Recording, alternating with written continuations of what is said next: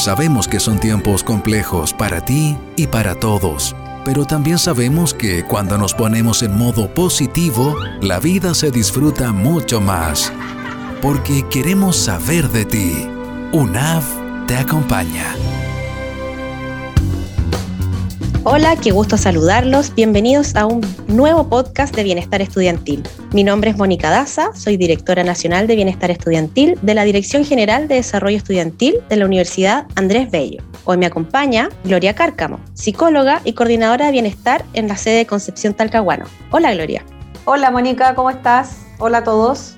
Y nos acompaña también nuestra invitada especial el día de hoy, Edith Albornoz, que nos acompañará a conversar sobre un importante tema que es la prevención del suicidio. Edith es psicóloga clínica, doctora en salud mental de la Unidad de Psiquiatría y Salud Mental en el Hospital de las Higueras, que pertenece al Servicio de Salud de Talcahuano. Edith es encargada de la Mesa de Prevención del Suicidio en el hospital. Hola Edith, muchas gracias por acompañarnos hoy día.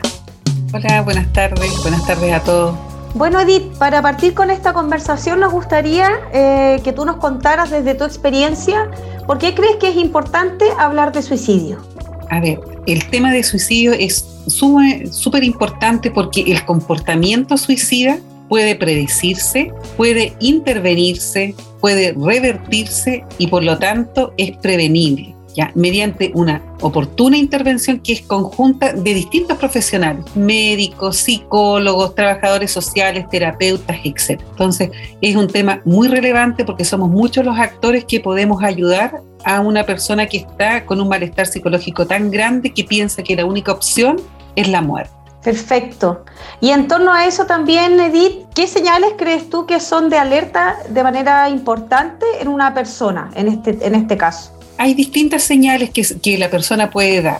Algunas personas hablan o escriben sobre sus sentimientos, sobre este deseo de morir, sobre herirse o querer matarse o amenazan algunas veces con hacerlo. Otras personas también nos hablan o nos, comentan a la ligera sentimientos de desesperanza o, de no tener ganas de, seguir viviendo. Algunas veces personas nos dicen que se sienten atrapados, que están bloqueados, que tienen tanto dolor que, no hay ninguna otra alternativa más que poder descansar, que olvidarse de este mundo. O algunas veces también las personas refieren que son una carga para los otros, ya sea para los amigos, para los papás, o que se sienten que todo lo que sucede en, en la familia o en su entorno es por culpa de ellos. ¿Ya? Entonces ahí las personas no están hablando con pequeñas frases o algunas veces lo están escribiendo, pero también hay en otros casos en que las personas reportan o eh, tú puedes observar en un, en un amigo sentimientos de desesperanza, eh, que la persona anda con energía mucho más baja, que el ánimo no está bueno, que anda mucho más triste o que está muy ansioso, que está perdiendo el interés en las cosas, que muchas veces puede estar más irritable, que tiene esta sensación de rabia por dentro. Todas estas son manifestaciones que las personas pueden ir presentando que nosotros podríamos notar y también cuando uno tiene antecedentes que en la familia de esas personas alguien se ha suicidado o ha hecho intento. Entonces, esas son pequeñas señales. La gente joven hoy día utiliza mucho las redes sociales, deja como mensaje o da como frase, no sé, te pueden decir, eh, te voy a invitar a mi cumpleaños el próximo mes y te puede decir, que no sé si esté para esa fe. Entonces, uno de repente no le da el sentido, pero después va uniendo y realmente dice, a ver, algo estaba pasando. Por eso que en esto uno siempre dice que es súper importante que uno si tiene duda le pregunte a la persona qué es lo que le pasa. Eso es la, la base, el siempre preguntar. Qué importante, Edith, lo que señalas, porque en el fondo, como tú decías, acá hay un dolor emocional, un sufrimiento intenso y que no siempre puede ser tan evidente, pero si, si nos atrevemos quizás a preguntar ante estas señales, podemos ir descubriendo estas alertas. A veces también es difícil porque en relación al, al tema del suicidio existen muchos mitos, pero sin embargo también hay evidencia de que la realidad a veces es distinta de lo que sucede realmente con las personas que están en este sufrimiento, es, algo que sí podemos, por ejemplo, preguntar, y en torno a eso existen muchos mitos. ¿Cuáles son los mitos versus la realidad eh, más comunes que existen en torno al tema del suicidio y de la prevención del suicidio? Ya, hay varios mitos, ¿cierto? Como tú misma lo dijiste, Mónica. Uno de ellos es el mito, quien dice que se va a matar, no lo hace. Este es un mito. La mayor parte de los suicidios, entre un 70 y un 80%, eh, se lo comentan las personas a sus familiares o al psiquiatra o al psicólogo eh, el proyecto suicida que tienen antes de consumarlo. Entonces la gente lo expresa. También entre un 40 y un 60% de los eh, usuarios o pacientes que consultaron en un servicio de psiquiatría la semana anterior al intento. O sea, la gente cuando se va a matar se lo dice a las personas más cercanas, pero no siempre se cree. Así que es un mito que uno no lo habla. Otro mito que hay también es que la gente dice, ay, pero si es joven, ya se le va a pasar esa depresión. Eso es un mito. Ya en este último tiempo ha aumentado la tasa de suicidio entre los jóvenes de 15 a 24 años. Muchos de ellos padecían una depresión, estaban diagnosticados con una depresión. Y la depresión en los jóvenes es tan grave como puede ser en una persona adulta. No tiene que ver con edad, tiene que ver con el dolor, con esta desesperanza que nace en esta, o sea, que se va gestando en estas personas. Ese es un segundo mito. Un tercer mito es que dicen que no hay que hablar de suicidio o de idea suicida porque uno le puede inducir a la otra persona que se mate. Y eso es falso, porque en una evaluación diagnóstica siempre va a ser necesario que uno incluya de manera eh, normal él pregunta sobre la ideación de muerte o sobre la ideación suicida. La imposibilidad muchas veces de hablar sobre este tema puede favorecer la alternativa de la acción como una salida, ¿ya? Y también el hablar sobre el tema muchas veces ayuda a esta paciente o a esta persona a que se replantee esa idea. Entonces es un mito el que uno no debe hablar porque incita. También otro mito, pues son varios. Otro mito es si está con la familia va a estar bien. Y eso muchas veces no puede uno confiar en la familia. Muchas veces personas piensan en esta alternativa de suicidio porque su situación familiar es de abuso, maltrato, negligencia, etc. No siempre la familia es el sustento o es la protección de una persona. También otro eh, mito que hay es cuando se dice, ya está mejor porque está mucho más tranquilo. En estos casos, cuando gente algunas veces ha hecho pequeños intentos o muestras y la gente dice, no, pero si ya está mucho mejor, si se ve tranquilito ahora. Algunas pacientes eh, que están súper agobiados por problemas que no pueden solucionar, eh, sienten calma cuando han decidido suicidarse. Entonces, realmente andan mucho mejor, están súper calmaditos, están tranquilos. Y la gente después, cuando el paciente se suicida, dice, pero ¿cómo si yo lo vi tan bien? Si participaba en todo, claro, la persona muchas veces utiliza esa calma para eh, confirmar que la idea de suicidarse es la ideal. Entonces, en este aspecto, nunca hay que confundir esta calma con una eh, recuperación y siempre hay que eh, instruir a la familia para que en estas situaciones no disminuya ningún control que tiene sobre el paciente cuando ya antes ha hecho algún intento. ¿ya? Esos por lo menos son como los mitos más, más conocidos que uno, que uno con, relata en general. Claro, y en relación a esto último que tú comentas, Edith, que es importante porque a veces las personas que ya están en tratamiento, por ejemplo, en salud mental, a veces pueden abandonar tratamiento o no esperar a tener el alta para efectivamente estar tranquilos y seguros de que están bien y que, y que han superado ese sufrimiento. Claro, o sea, hay que poner ojo ahí a la familia y a los amigos. Sí, y lo otro que tú mencionas ahí que es súper importante es la validación de lo que la persona dice tener. O sea, a veces también se le baja como el perfil a frases o a, cosas que pueda decir alguien y efectivamente estamos invalidando algo que es muy importante en ese momento.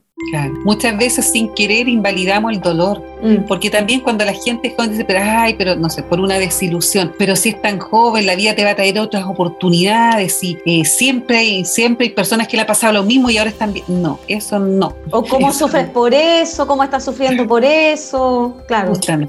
Exacto. Entonces, es importante validar el dolor del otro, porque todos tenemos dolores y los manejamos de una manera distinta. Exacto. Y ante eso mismo, Edith, ¿cómo podemos prevenir el suicidio desde tu, desde tu punto de vista?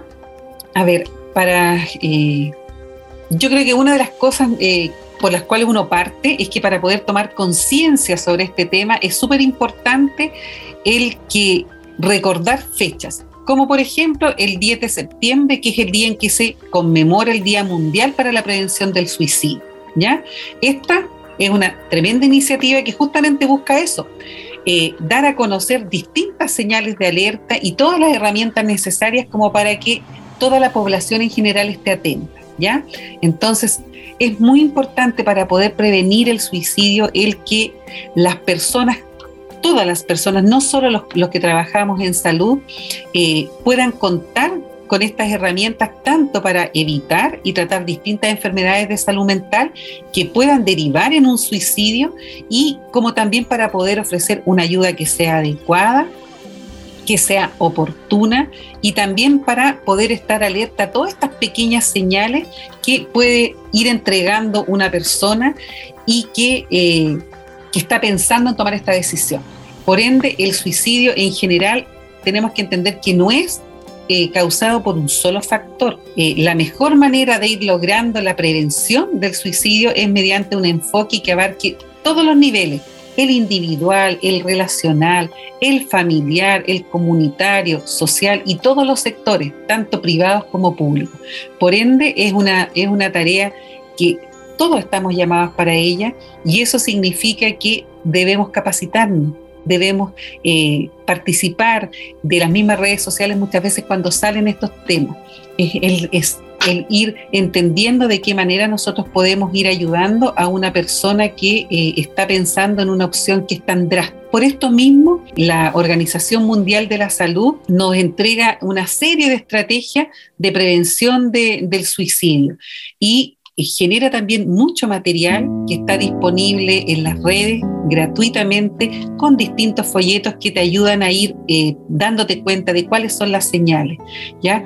Muchas veces también cómo uno puede prevenir, ya en lo más cotidiano, es cuando uno tiene conciencia de que una persona ha tenido intentos antes o que está eh, con ideación actual, es el restringir en el propio hogar. Eh, todo el acceso que pueda tener a los medios, a medios letales. Si es un paciente que está en tratamiento de salud mental, la familia tiene que hacerse cargo de los medicamentos y de todos los medicamentos que hay en la casa, de los cuchillos, de las tijeras, de los eh, cortacartones, etcétera. O sea, evitar que el paciente tenga acceso a algún, algún medio por el cual se pueda hacer daño. También es importante el que la información que entregan los medios de comunicación sea la adecuada y para eso tienen que conocer realmente cuáles son eh, estas señales para que las transmitan de una manera, eh, vayan educándonos a todos, ya que son medios que llegan a, todo el mundo. También es importante el poder eh, nuevamente hacer una, una capacitación a los colegios, a, las juntas de vecinos, eh, en las universidades, al mismo personal de salud, etc. O sea, el ir traspasando información que permita que cada uno de nosotros, en las personas que tenemos más cercanas, podamos eh, darnos cuenta de cuáles son esas pequeñas señales que la gente está enviando pidiendo ayuda. Importante, Edith, eh, me llama mucho la atención lo que mencionas en relación a que todas las personas eh, todos como comunidad estamos llamados a prevenir y que de cierta manera también podemos hacerlo estando informados sobre precisamente lo que conversábamos, cuáles son las señales em, y también eh, los que tenemos la posibilidad quizás también de educar sobre lo que conversábamos, por ejemplo, sobre los mitos, sobre cómo reconocer estas señales, para poder acercarnos a la persona que esté en sufrimiento y ofrecer apoyo, ayuda. Em, y eso puede generar una gran diferencia y es algo que como tú dices y quiero como destacar mucho, todas las personas tenemos la posibilidad de hacerlo. Eh, y desde ahí también eh, me gustaría preguntarte, ¿qué es lo que podemos hacer cuando sabemos que una persona está con la idea de atentar contra su vida? Ya, en eso hay algunas eh, pautas como bien comunes. Voy a hacer, dentro de eso voy a decir lo que también no debería ser uno, ¿ya? que está como, está como ligado. En general, eh, cuando uno tiene, conoce a una persona o está con una amiga y la, amiga o un pariente le está, le está, diciendo que realmente que la vida no tiene sentido, que, que, está decidido a acabar con todo, en esos momentos uno lo que tendría que hacer es poder establecer una comunicación súper franca con la persona, transmitirle esa sensación de que yo estoy aquí para ti, no te voy a juzgar, estoy para escuchar. Después de eso, que uno trata de tener esta comunicación, es importante poder determinar cuál es el nivel de riesgo que tiene esta persona, o sea, indagar abiertamente sobre la intencionalidad de cometer el suicidio. Y eso significa el preguntar, sí, porque no es lo mismo decir, eh, la vida no tiene sentido, eh, ya no quiero acostarme y no despertar nunca más, que es una idea de muerte, que decir, eh, realmente la vida no tiene sentido, ya sé cómo me voy a matar y estoy, tengo listo hasta la fecha, ¿ya? O ya me decidí y ya he ido preparando todo, ¿ya? Entonces es importante indagar qué riesgo tiene la persona de, de realmente cometer el, suicidio. Y eso uno lo hace eh, conversando con la persona, no dejándola sola. Acá te va a ayudar entonces a que la persona pueda ir develando cuál es el problema y así tú le puedes tratar de mostrar distintas soluciones, no aconsejar, sino que mostrar que pueden haber otras soluciones frente a este problema que la persona presenta. Y esperar que la persona pueda verbalizar todos sus sentimientos, no interrumpir. En esto nosotros tenemos que escuchar, estamos para escuchar y acompañar a un otro. Y eh, permitir que esta persona se desahogue sin nosotros hacer ningún juicio de valor ni estar como, no sé, como apapachando, ay, pobrecito, si ya va a pasar. No, no, no se trata de eso, se trata de que uno esté al lado. Entonces es muy importante siempre, y esto lo recalco, siempre creerle a la persona que manifiesta una ideación o una intención suicida. Cualquier amenaza de suicidio siempre debe ser tomada en serio, ¿ya? Nunca dejar sola a la persona no se puede dejarla tiene, se tiene que quedar con ella, tiene que acompañarla. Eso ayuda en enfatizar entonces en esta necesidad de entregar ayuda, garantizar siempre la seguridad de la persona, eliminar de, cerca también por si acá todo tipo de elementos que podría hacer que la persona eh, trate de atentar contra su vida, se haga daño, ¿cierto? Y también ayudar en esto a la persona a que vaya expresando sus sentimientos, explorar el motivo de una manera sin prejuicios, de una manera abierta, tratando de ser lo más empático posible y tratar de reforzar todos los, los, recursos que nosotros vemos que la persona pueda tener, ayudarla a buscar distintas respuestas alternativas. Ahora, eso es cuando la persona tiene una idea. Ahora, cuando hay un riesgo inminente de suicidio, que tú estás viendo que, se está, que está en el balcón o que está con un cuchillo, etcétera, en esos casos usted tiene que tratar como sea de solicitar ayuda inmediatamente.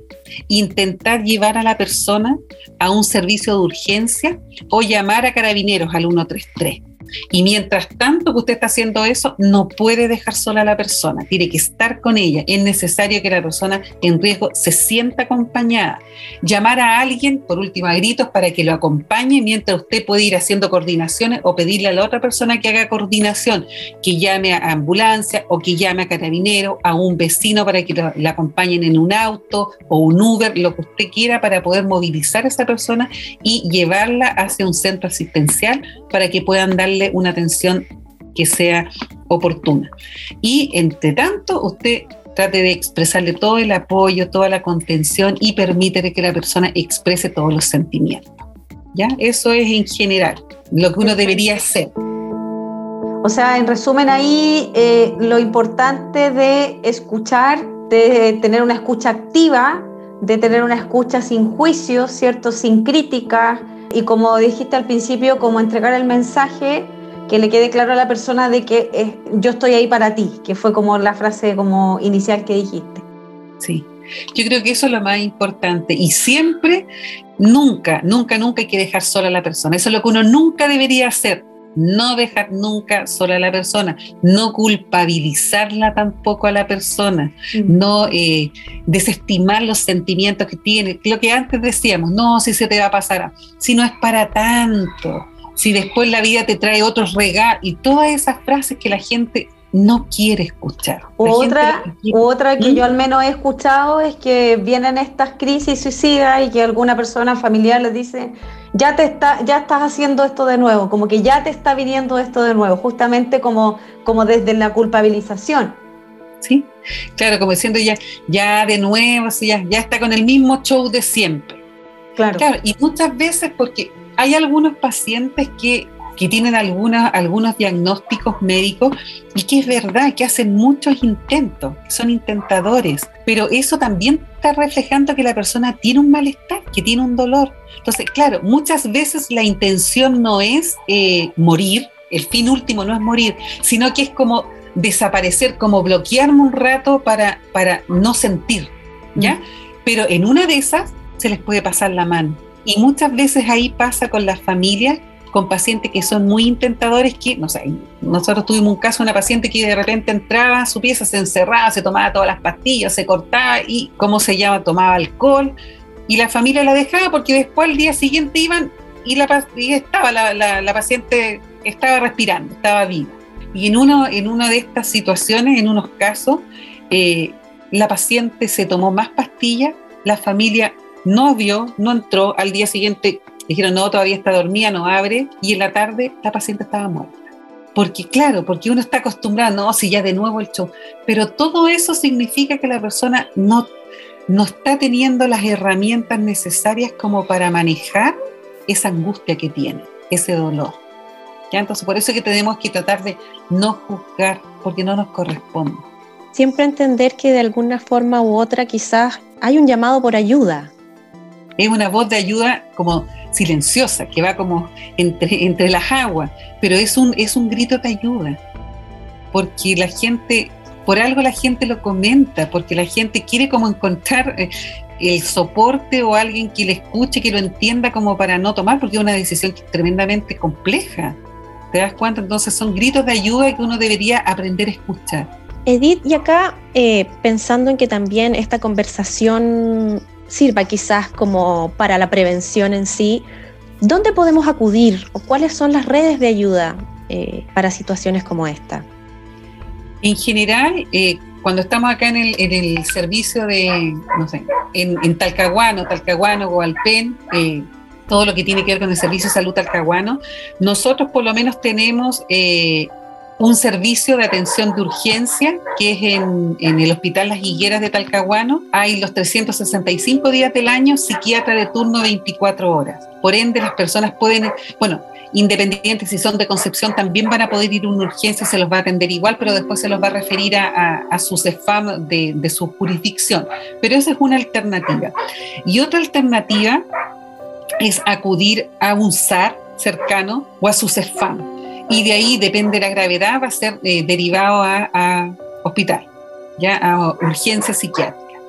Y también eh, otra alternativa es que puedan eh, conocer el número que es el Fono Salud Responde, que es el 603 60 7777 y puedan llamar. Si usted llama a este fono, que es el Fono Salud Responde, con la opción 1, le va a contestar un psicólogo, la va a acompañar, la va a tratar de calmar y después de eso va a referir el seguimiento a, en este caso, a los encargados de eh, la mesa de prevención del suicidio.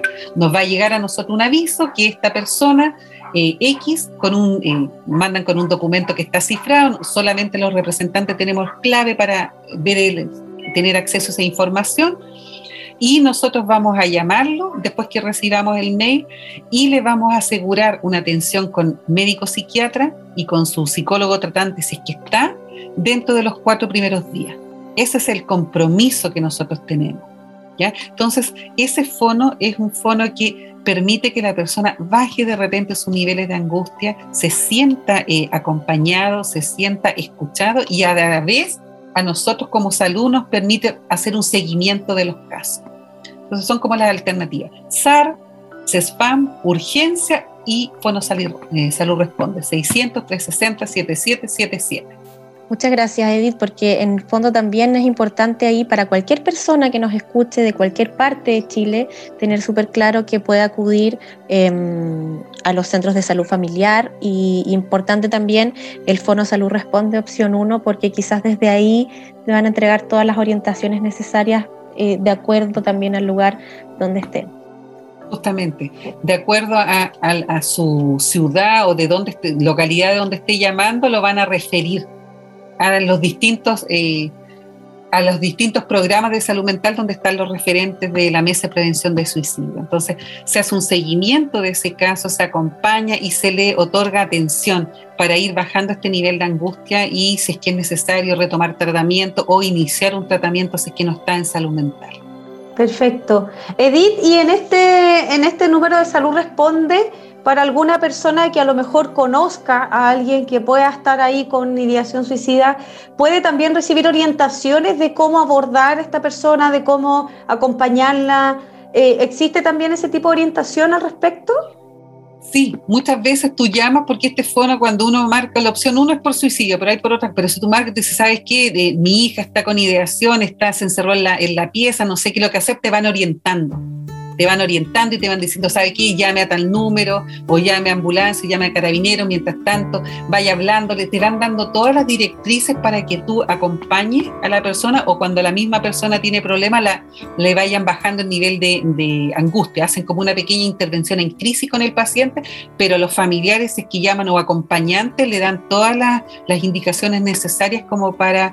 Eh, que tenga las herramientas y en ese momento pueda ayudar y acompañar al, familiar o a la, persona con la que están. Sí. Súper. Sí, qué bueno, qué bueno tener esa información, porque también es poder entregar tranquilidad a una persona que se va a enfrentar quizás a un momento, a una situación que es compleja, que es difícil. Sí. Y funciona bastante bien, ¿sabes? Funciona bastante bien. Nosotros recibimos, recibimos mucha muchos pacientes por Fono Salud responden. Y, tenemos, y nosotros como, como referente tenemos eh, que dentro de los dos primeros días tenemos que mandar, eh, contestar un informe que se va al, al, a la Ceremi, se va al MinSal y se va eh, haciendo un seguimiento súper bien detallista de todos los casos que hay porque antiguamente las estadísticas que se tenían desde salud eran solo de los intentos de suicidio y desde la encuesta nacional de salud, la última que hubo, el 2016-17 que le hicieron, ahí incluyeron también la ideación suicida. ¿Ya? Entonces es súper importante porque teníamos los datos de intento y de muerte, pero ahora también tenemos los datos de idea y eso te va dando también una, una, te va dando una noción de qué tan probable sea si no cuidas a esas personas que están con ideación que puedan ir escalando de manera rápida y hacer un intento o un suicidio. Claro, desde ahí hacemos lo que efectivamente es más prevención. Edith, muchísimas gracias por todo lo que nos has contado eh, en esta oportunidad. Nos parece un tema que es tremendamente importante.